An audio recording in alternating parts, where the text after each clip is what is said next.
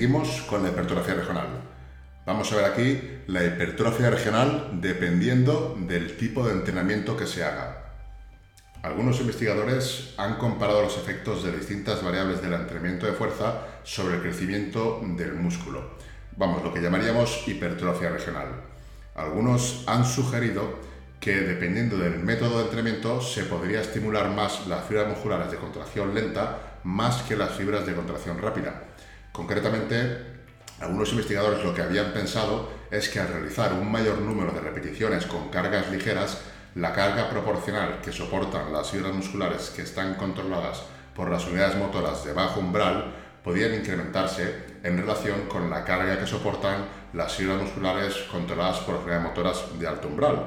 O sea que pensaban que si hacían muchas repeticiones, las fibras rojas, las fibras lentas, controladas por unidades motoras de bajo umbral, se iban a estimular más, se iban a activar más que las fibras blancas.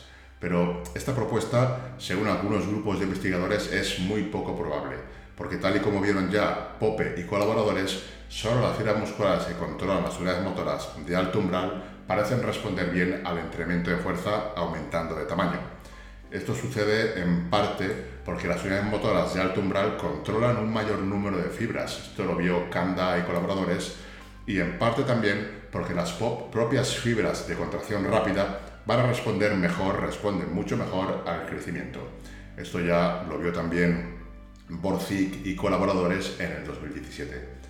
Aún así, sabemos desde hace casi 40 años que el tipo de fibras rojas y blancas difiere entre regiones de un mismo músculo. Esto se ha visto tanto en ratas como en humanos. Si con el entrenamiento de fuerza se pudiese producir un crecimiento diferente en los distintos tipos de fibras, sería en teoría una manera de, ejercer, de, de, hacer hipertrofia regional y en respuesta al entrenamiento pues ejercería hipertrofia regional dependiendo de si se se estimularán más las fibras rojas o las fibras blancas. Pero esto no, no sucede así. En todos los estudios publicados desde 1996 hasta la fecha se ha visto que tanto entrenando con cargas pesadas como con cargas ligeras y entrenando con rangos de repeticiones altos como con rangos de repeticiones bajos, va a dar como resultado un crecimiento muscular a nivel regional muy similar. Eso es debido a que tanto el entrenamiento con cargas pesadas como con cargas ligeras van a proporcionar un estímulo muy similar a las fibras musculares que están inervadas por las unidades motoras de alto umbral. Al final, estas unidades motoras de alto umbral se van a reclutar igualmente tanto con cargas pesadas como con cargas ligeras. Y es por eso que se terminan estimulando todas las fibras blancas y del mismo tipo que si usáramos cargas pesadas como ligeras.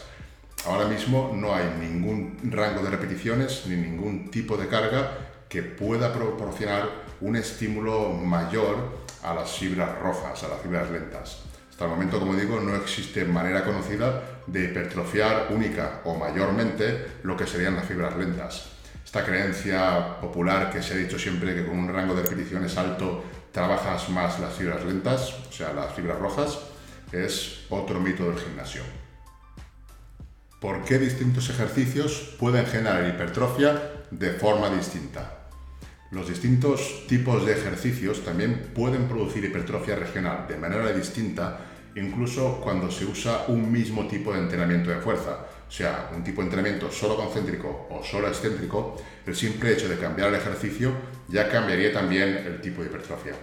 Esto es debido a los distintos compartimentos que hay en los músculos y cómo la hipertrofia se genera en ellos va a depender del tipo de ejercicio que se realice. Tendemos a pensar siempre en los músculos como estructuras homogéneas que contribuyen de manera similar a la acción, al movimiento de una articulación, pero en realidad los músculos están formados por compartimentos separados y además tienen características diferentes incluso cada uno de esos compartimentos. Incluso hay veces que esos compartimentos están separados entre sí también por inserciones tendinosas, como es el caso del semitendinoso. Tenemos, por ejemplo, el glúteo medio, que tiene cuatro compartimentos diferentes, el anterior, el anterior medio, el posterior medio y el posterior.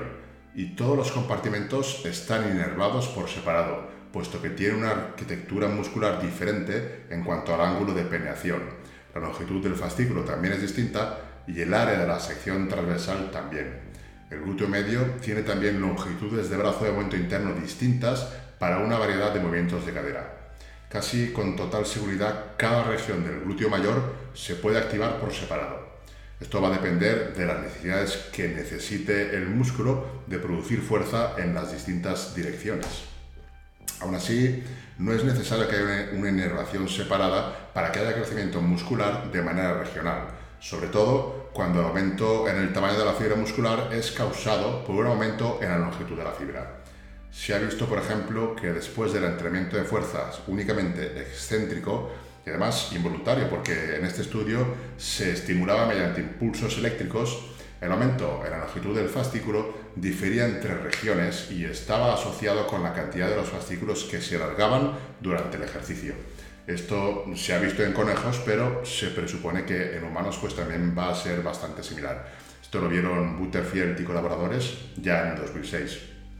Aquí lo que hay que tener en cuenta es que este cambio en la longitud del fascículo, agregando sarcómeros en serie, no se va a ver influenciado por el nivel de reclutamiento de las unidades motoras en cada región del músculo, puesto que hay fibras en el estudio de Butterfield y colaboradores que fueron estimuladas mediante impulsos eléctricos. Si se estimularon mediante impulsos eléctricos, significa que las unidades motoras de alto umbral no estuvieron implicadas en el proceso de hipertrofia.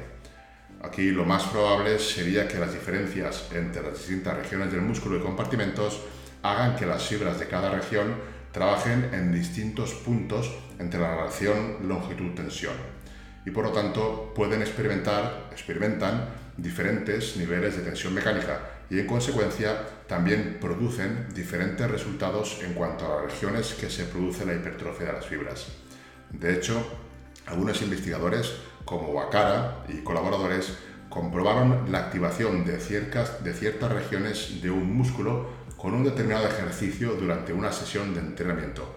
Y luego, a largo plazo, comprobaron, vieron cambios en el tamaño del músculo en las regiones que más se activaban con el ejercicio en cuestión. Hicieron un ejercicio, vieron qué zonas se activaban más y luego comprobaron que efectivamente esas zonas en el largo plazo fueron las que más, las que más crecieron. Es decir, que aunque todos los ejercicios estimulen los mismos grupos musculares, dependiendo de qué ejercicios se hagan, la activación va a incidir más en unas zonas o en otras zonas del músculo. O sea que, como decían los antiguos, los antiguos bros, hay que atacar el músculo desde distintos ángulos. ¿Cómo se podría aplicar todo esto en la práctica? En la práctica, pues esto significa que las rutinas de entrenamiento con ejercicios que incidan sobre varias regiones musculares podrían producir un crecimiento muscular mayor que las rutinas de entrenamiento con ejercicios que solo incidan en una región del músculo. Aún así, debemos tener en cuenta que el enfoque apropiado para cada grupo muscular puede ser distinto y lo es dependiendo del grupo muscular.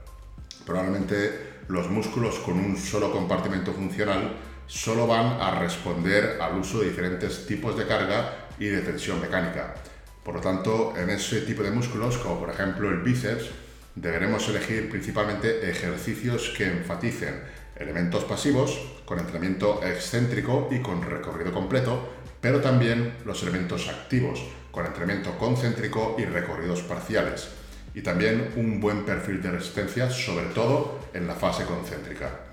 Los músculos con múltiples compartimentos funcionales, especialmente aquellos con regiones que están inervadas por separado, va a ser mejor trabajarlos con una mayor variedad de ejercicios y que involucren distintos patrones de movimiento, así como distintos tipos de carga y de resistencias. Conclusiones. Pues en conclusión tenemos que la hipertrofia regional se produce por las diferencias en la cantidad de fibras que aumentan o bien en longitud o bien en grosor después del entrenamiento. Y también tenemos que la hipertrofia regional puede ocurrir debido a las diferencias en el crecimiento de los distintos compartimentos funcionales que hay en el músculo. De manera que el entrenamiento de fuerza solo excéntrico, el entrenamiento de fuerza con recorrido completo y el entrenamiento de fuerza con una carga constante o gravitacional, estos tres tipos de entrenamiento van a implicar una mayor contribución de los elementos pasivos de las fibras musculares a la hora de producir fuerza, mayor implicación de los elementos pasivos va a generar una en una mayor hipertrofia, una mayor tensión mecánica pasiva y por lo tanto se van a estimular, va a generar mayor hipertrofia en las regiones distales del músculo y también seguramente en la longitud del fascículo. Es decir, que la hipertrofia va a ser más por los aumentos en longitud de las fibras que en grosor. Mientras que el entrenamiento de fuerza solo excéntrico con rangos parciales de recorrido o acomodando el perfil de resistencia con un perfil de resistencia variable donde haya más resistencia en la fase concéntrica o al final de la concéntrica, se va a estimular principalmente la hipertrofia de las fibras en grosor. Además, tenemos también que diferentes tipos de ejercicios pueden hacer que crezcan las fibras de diferentes regiones en un músculo. Dependiendo del ejercicio y del músculo, se van a activar más unas regiones, unas fibras de unas regiones u otras. Cuando existen múltiples compartimentos funcionales en un músculo, también vemos que cada compartimento puede ser estimulado para crecer en mayor medida que otro. Eso es debido a la necesidad de producir fuerza en una dirección específica que puede tener un determinado compartimento o simplemente porque los fascículos de esa región o compartimento eh, van a estar sometidos a una mayor tensión pasiva o un mayor alargamiento como consecuencia de su arquitectura específica o del ejercicio en cuestión. Pues hasta aquí esta clase sobre la hipertrofia regional. Espero que te haya gustado, que le des una manita arriba, que te suscribas, campanilla. Pero como digo, eh, YouTube no suele avisar a los suscritos. Si puedes suscribirte al canal de Telegram, que está en hacia abajo, mucho mejor. Así recibirás un aviso cuando haga un directo o nuevas publicaciones en el podcast. Te dejo por aquí el siguiente vídeo del curso y aquí la lista de reproducción por si quieres repasar o ver algunos desde el principio. Un saludo y hasta el próximo vídeo.